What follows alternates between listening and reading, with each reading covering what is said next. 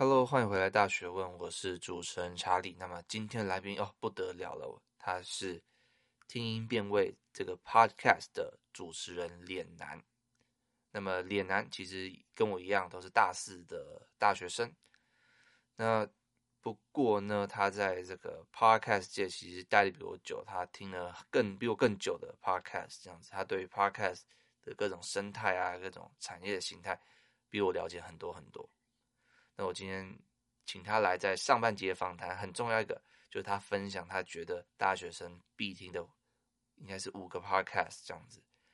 那他也分享，就是我们会探讨一些这里面某些集他讲的内容这样子。那我想，哎。大家听完我们这个简单的介绍之后，当然也要去听这些其他节目呢。我都会把链接放在下面，大家要记得去听。那在开始之前，一样念一下听众留言。那么今天的留言是自称路过医学生的这位听众，嗯，他说赞赞按五颗星，创新的人生见解令人醒思。好，那谢谢路过医学生的留言哦。那哎，也非常。就开心，你觉得，哎，我们的这些见解啊，其实都还蛮让让你耳目一新啊。那我也希望它还持续带给你更多的刺激，带给你更多的反思。好的，那我们就话不多说，马上进入今天的节目。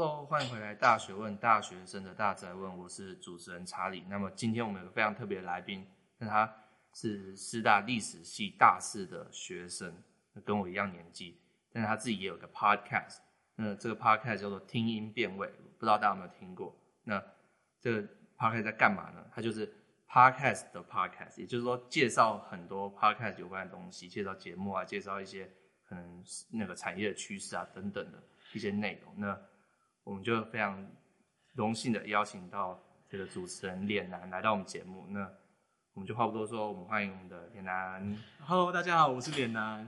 呃，我是听音辨位的主持人。那听音辨位在做什么？就像刚刚查理说的，嗯，我刚刚其实在跟查查理讨论我们要怎么自我介绍，然后我发现，哎，我可以介绍的东西都被查理讲的差不多，所以我觉得我们可以直直接进入、嗯。对，我们就直接进入啊。我觉得先从你最专业的地方开始，就是我问你，哎。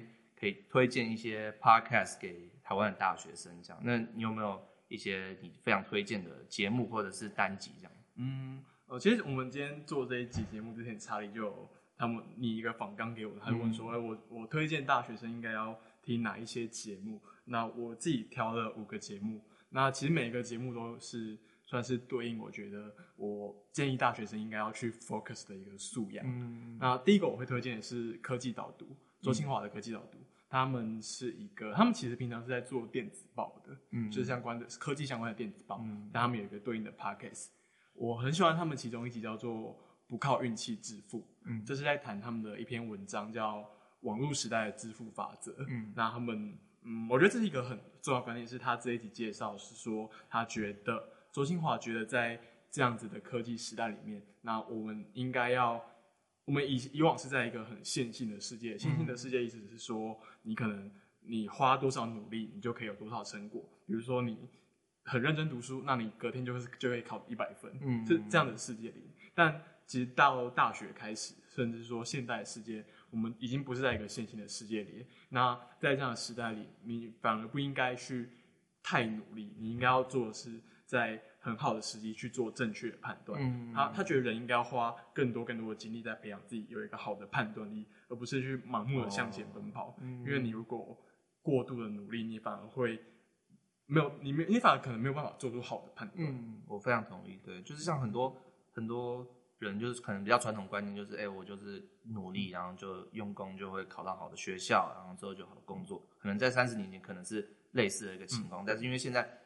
时代不停在变，产业的结构不断在转变，所以你不能只是说我有走个传统的路。对，也许也许你有办法成功，但是你可能最好的方法会是，哎，你很注意有不同的判断力，你可以知道什么时候该做什么事情，有不同的知识可以帮助你比较迈向成功的道路这样。对对，嗯嗯。我我其实特别想推荐原因是因为我知道你很很多听众应该是大学生，对对，然后大学生我觉得就是一个真的是刚脱离线性事业的一个时期，嗯，而且我我前几天只看到你在现实中还有个调查，是说你调查你的听众有多少人想要考研究所，对对对，然后我看比例好像是六十趴还是七十趴的人，然后我就我就很惊讶，想说，可是真的这么多，居然你的听众这么高比例想考研究所，我觉得你可能。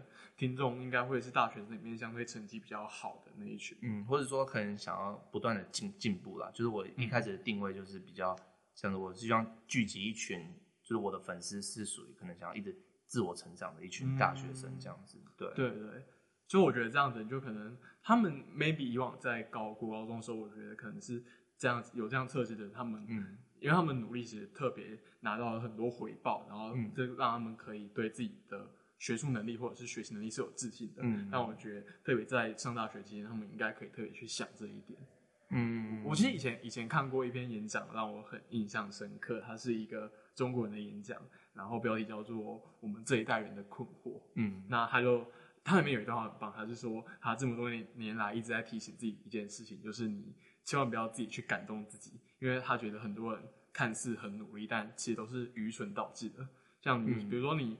有些人会觉得说，哦，我熬夜看书到天亮啊，或者是我连续几天只睡几个小时，我没有放假，那这些东西我很代表我很努力，我很棒。可他觉得没有啊，因为如果你这真的这么棒的话，那富士康流水线线上面的工人不是比你更努力吗？嗯，对，我懂，我懂的意思，就是像现在时代，就是可能有些推荐的不同的一些书，他们常常都提到一个概念，就是你要聪明的努力。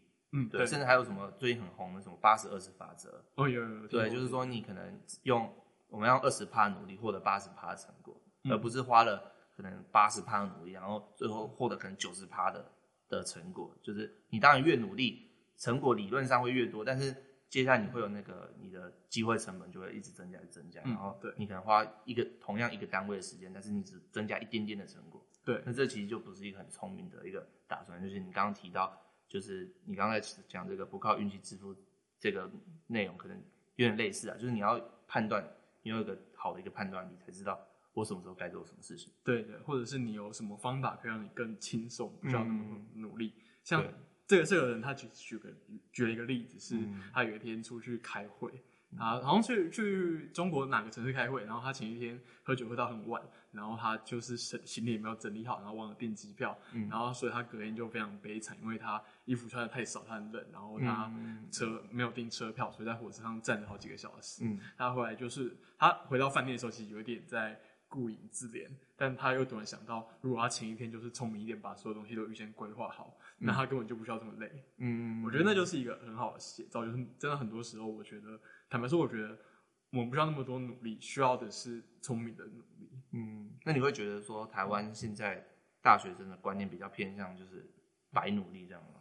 我觉得很呃，我看过一些人比较，嗯、我我知道有些我看过一些很聪明，但也有一些我觉得，就他们努力有一点，我不知道为为什么要去，就是比如说他们的努力的方式 maybe 可以更好啊，或者是说他们努力的方向，我觉得我有点好。不太了解为什么要往这个方向去努力。嗯，对，非常同意。就是，所以这也算是我一个频道一个初衷啦。就是我希望给大家一些，其中不像我现在是做访谈嘛，但有时候我会谈一些可能技巧性的，就是可能有什么方法可以增加我们的效率。像我提到很多，哎、欸，时间管理啊、目标管理的一个一些方法等等，可以知道，可以更明确知道你你现在做这件事情是只是因为传统价值观叫你做这件事情，还是？你因为你定了某个目标，所以做这件事情，可能你都是做 A 这件事情，但实际上两个人他的原因是不一样的。有个人只是因为大人叫他这样做，有个人是很清楚他为什么要这样做。嗯，我觉得这个就是我们必须不断去思考这个问题啊。嗯，那再来就是你还有其他的推荐的一个集数或者是频道吗？嗯，另一个我要推荐的是顶楼加盖 Overbuild。呃，这是我目前近期最喜欢的一个节目。嗯、你今天推我也是听完都超喜欢的。对对，嗯、他们是两个呃，类似两个，一个是他们是其实两个大，他们大学室友，好像大学室友，对大学室友，对，然后有有点像是宅宅工程师的对谈。哦、一个是一个是一位是现役工程师，然后一位是 PM。然后他们都是很好的朋友。那他们的节目就是常常在讲干话，但是干话里面又包含很多关于你要怎么求职、怎么规划你的人生方向的一些心法。嗯，那我觉得其实你听了很多人在做 podcast，会有很多人做一些这样的自我成长啊，或者是职业节目。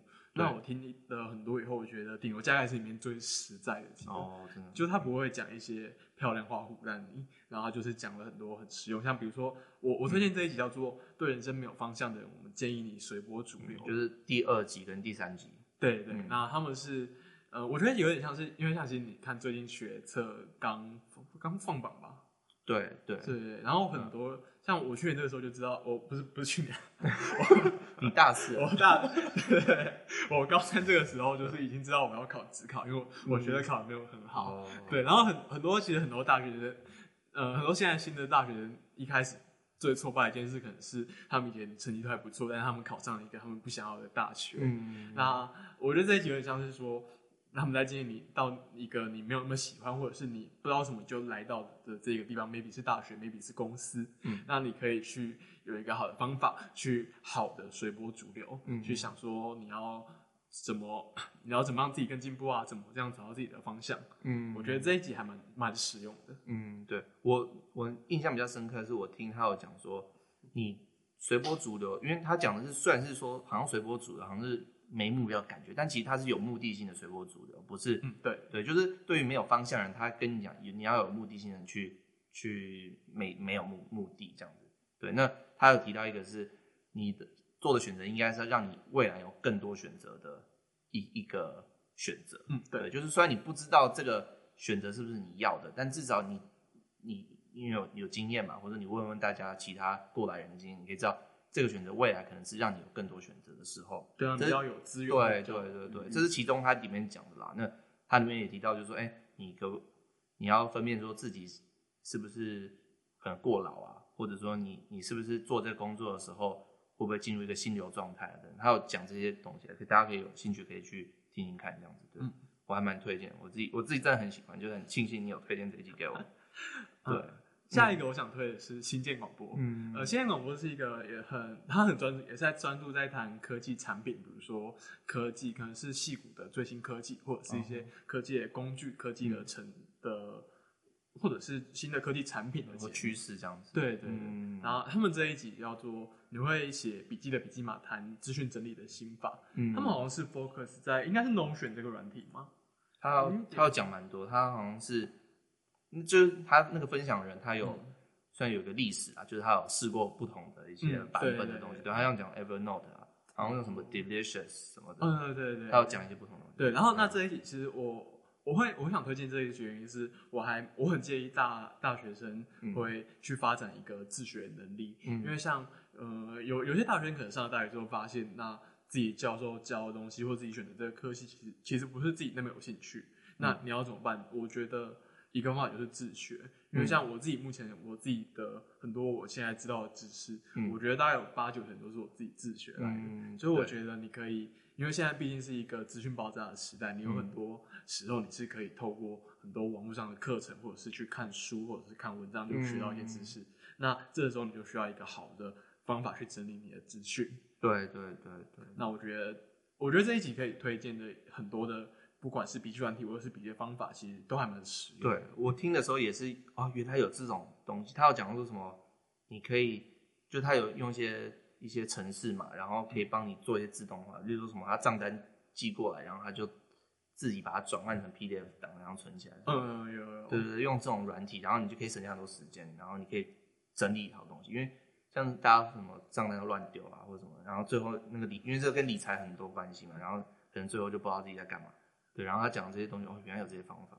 对，然后他其实我还蛮喜欢他里面讲到，就是他说数位化的笔记跟非数位化的笔记，就是传统的纸笔这种笔记的差别。嗯，就是他讲说，他说因为数位化的问题在于说，可能这个软体它的有个生命周期。嗯，像他后来原本用 Evernote 整理很多很多东西，可能两千多个笔记，然后他后来觉得，哎，Evernote。的那个功能，它可能没有跟上时代啊，等等，那他就要换，那就是麻烦。所以他说，他说这时候你就要必须回归到一个传统的做法。他说他觉得最重要的事情应该是用纸笔的方式去写，这样子，可能一些，可能一些，可能你人生的目标啊、人生的规划等等这些东西是用纸笔写。然后，如果是比较不是那么重要，不是说不重要，就是说对于一个长远下来没有那么重要。比如说，哎、欸，今天的访纲啊，对，可能明天就要弄了，又没有什么生命周期的问题。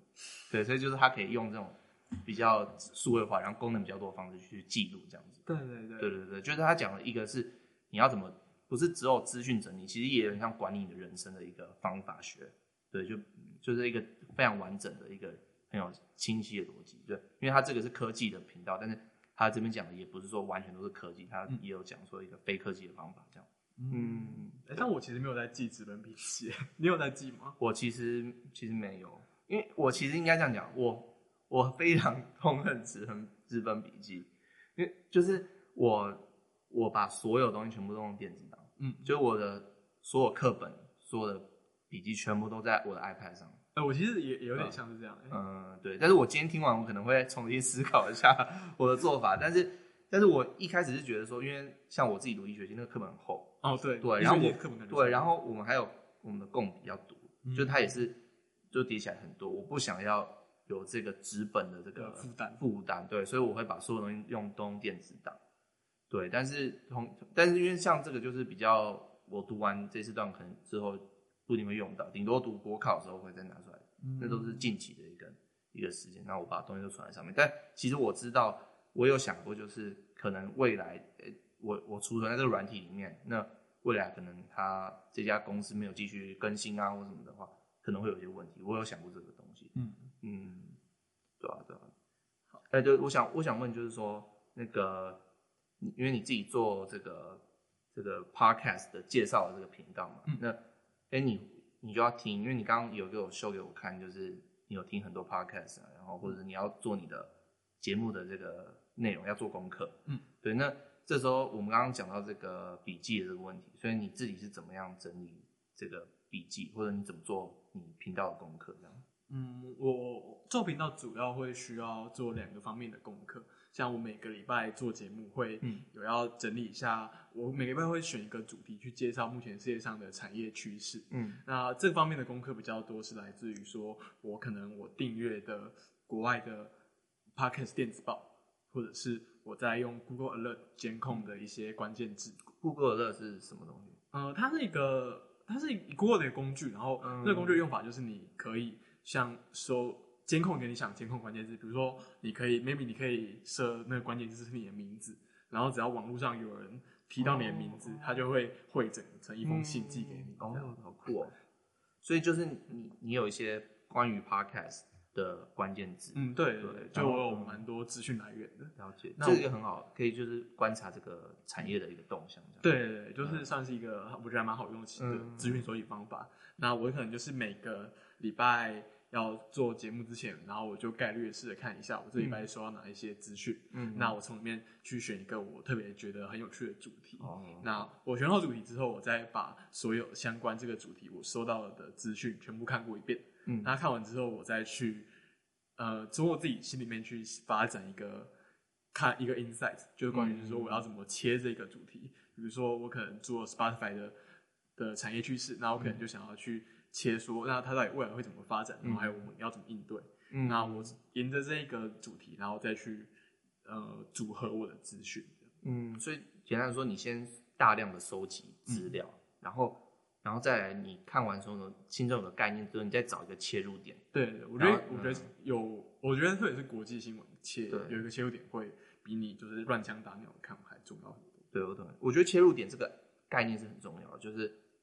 资讯爆炸嘛，你太多东西，嗯、所以你要先心中有一个底，大概你要怎么去讲这个东西，然后从那边切过去，对会比较好找你的资料。对对对，嗯。然后像听节目的话，因为我还有另一个部分是我要。每个星期我要介绍一些我觉得还蛮喜欢的节目。对，那因为像像你刚刚跟我说，你可能就是你只听你有兴趣。对啊，对。但我可能连我没有兴趣我都要听一下。对，就是你你的工作的问题。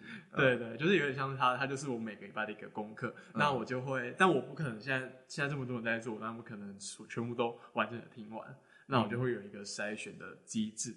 那一开始像。可能一个节目刚更新，那我先看一下这个节目到底，比如说它的 show notes 完完整吗？那有些人可能就只写说，我今天出的节目是 EP 十，嗯，那然后 show notes 也没有写内容是什么，那那我当然我就不会听这一集，因为我就我没有办法想象我到底听这集会听到什么，但我没有那么多时间。那有的话，我会觉得我，然后我没有特别有兴趣，或者是说我没有办法去谈的主题，我会先筛掉。嗯、像坦白说，有时候听到有有有有人做棒球的节目哦，那棒球他们做的很棒，但是我真的很就没概念，对，对我没什么概念，我其实很难去谈。那这种我可能就会先跳过。哦，了解了。对，但其实我觉得那不是代表他们做的不好，这这就只是我没有能能力去谈。嗯，对。然后那新的节目，我就可能是先听过。前前面五到十分钟，嗯，然后去想去思考说，哎，那这个节目的讨论的节奏我喜不喜欢？他们的声音好不好？嗯、然后，那如果我觉得特别有兴趣，我就继续听下去；没有的话，我就直接跳。哦，对，好。所以如果各位听众有人是做 podcast，要记得脸男是这个 process，就是前五分钟要抓他的注意力。哎，不是，可是我我觉得其实我觉得坦白说就是。我就有有有人问有人问过我这个问题，然后他他就问我说，啊，那那我们以后是不是做 podcast 都要 focus 前五到十分钟？我跟他说不是不是不是，因为因为坦白说，我觉得一个 podcast 就是他会呃像比如说你主播对话的节奏，或者是说你们谈的东西，前五分钟和后五分钟其实不会差太多的，懂？就是那是一个整个节目都都存在的东西，所以我有点像是。我就不需要特别让 focus 在这样，然后最后大家都做一个做三分钟的 podcast，就被迫对，对对对，就是这样的状况。嗯、OK，好，了解了解，所以就可以看到，哎、欸，我们刚刚讲到笔记这个问题，然后就可以看到你你的处理大量资讯，你是怎么样去整理这样的资讯的。嗯，我想很多听众应该会收获蛮多的。那我想再来问说，哎、欸，这个还有没有其他的 podcast？嗯，我前面几个推荐，像科技导读、新建广播，都比较像是技技能取向的事。嗯，我觉得大学生可以有的一些素养。那后面两个我两两个要推荐的节目，节目可能会一起讲，嗯，因为我觉得他们都是对应的一个，我觉得大学生也可以去接触的嗯。素养。是我推荐的一个叫做 Steve 说，这是一个中国的节目。嗯，那他是一个应该是中国的心理智商师，我也忘记他是不是有这个职业，但应该是相关的人物。嗯，那他会谈很多相关跟人的心理相关的主题，嗯，比如说我特别有印象一集叫做《父与子的对话》，哦，是那个主播就是他开的一个，他在他的微博上面发起一个活动叫“老爸十问”，老爸十问，对，就是你去问你的，嗯，跟你爸爸问他十个问题，然后把它录音录下来，哇哦，对，而且那十个问题非常可怕，就比如说他他问说。你满意我们现在的关系吗？嗯，然后你觉得我是不是一个合格的爸爸、合格的女儿？哇！然后你对我最失望的时刻，嗯，就是都非常那种拷问你灵魂的问题。嗯，对。然后我对那集非常印象深刻，就是我觉得他，你其实可以从这一集就去看出他整个节目的调性是，他去他会帮嗯带你去去看你自己的，比如说跟家人互动、跟伴侣互动、跟朋友互动，就是最不舒服的那种东西。嗯，对，就很挑去。真的去面对这样，嗯，对，他会带你去看很多这样的东西，然后跟你谈说你可以怎么去面对。了解。像他自己也有另外做一个节目叫做《Manly》，嗯，然后他是在谈说男性要怎么去面对一些愤怒啊，或者是悲伤这样子的情感。嗯，那我觉得其实很多，呃，很多我我觉得我们现在的教育很多在国高中阶段是没有在一个好方法告诉你去面对。别人或者是自己的情感，嗯、那我觉得这这个是可以去探索一下的。嗯，那另一个是 section 弹性说爱，这是我的节目的 partner 杨做的节目。嗯，我一直我一直觉得就是大家可以、嗯、大家可以不用去听我的节目没有关系，嗯、因为我觉得没有有来节目要去听我。对，因为我我觉得你对 Podcast 产业有兴趣再去听就好。那、嗯、我觉得养的节目是我觉得我推荐很推荐大家去听的，嗯、因为他。谈的像比如说他谈关于性啊，关于爱情的部分，那这样的东西都是大学生在可能在上大学或者甚至你在高中都接触到的东西。那我们不会啊，就台湾的性教育做的很差。对对对，对，所以我觉得这这也是一个你上了大学之后可以去接触看看的东西。嗯，对，我非常同意，就是很多就是就连 YouTube 好像也不一定有那么多人在谈谈这个，但是因为像这种 Podcast 是。就你不可能在什么主流的频道上听到啦，就是有关性的这个通常比较少人会去关注，然后但是就是杨他在做这个节目，哎、欸，就是挑战了这个就是一个另外一种客群啊。那我觉得其实大学生就算你对性不是那么热衷，但是至少这个都是大家一定会遇到的。对，我觉得你迟早会遇到，对，一定会遇到。那就是你不如就是先提早去面对。那因为你有我刚刚有听他那一集，就是讲他访谈一个诶、欸、教一些性有关的东西的、嗯、的这个的课程的一个讲师这样子，然后我就觉得还诶、欸、学到蛮多的，因为有些有些关于性的东西，其实我跟我家人不会去谈呐、啊，我跟我朋友。也可能也不是男生之间，应该也不是说认真去谈，可能有时候就开个玩笑，或什么对，是比较不是那么认真去谈。对，那这个节目是认真去谈这些问题。嗯、那我觉得迟早大家迟早面对，那就应该要去听。嗯，对。不过我要讲一下，就是连男节目要去听啦。就是我我听完真的觉得学到蛮多，而且我觉得，因为这个市场可能很多人还是不知道 Podcast 是什么东西，就我相信很多在。在座的听众也可能也是从我粉专过来的，然后也没有也没有听过 podcast，所以如果你不知道有什么 podcast，你会有兴趣的话，你可以听脸男的节目，他介绍非常多非常多的 podcast。所以有有时候你介绍那个 podcast，我说啊，原来还有人做这种东西啊，就是这还蛮惊讶。那我我其实也常很惊讶，就是、嗯、我挖进来有人做这样的。对对对。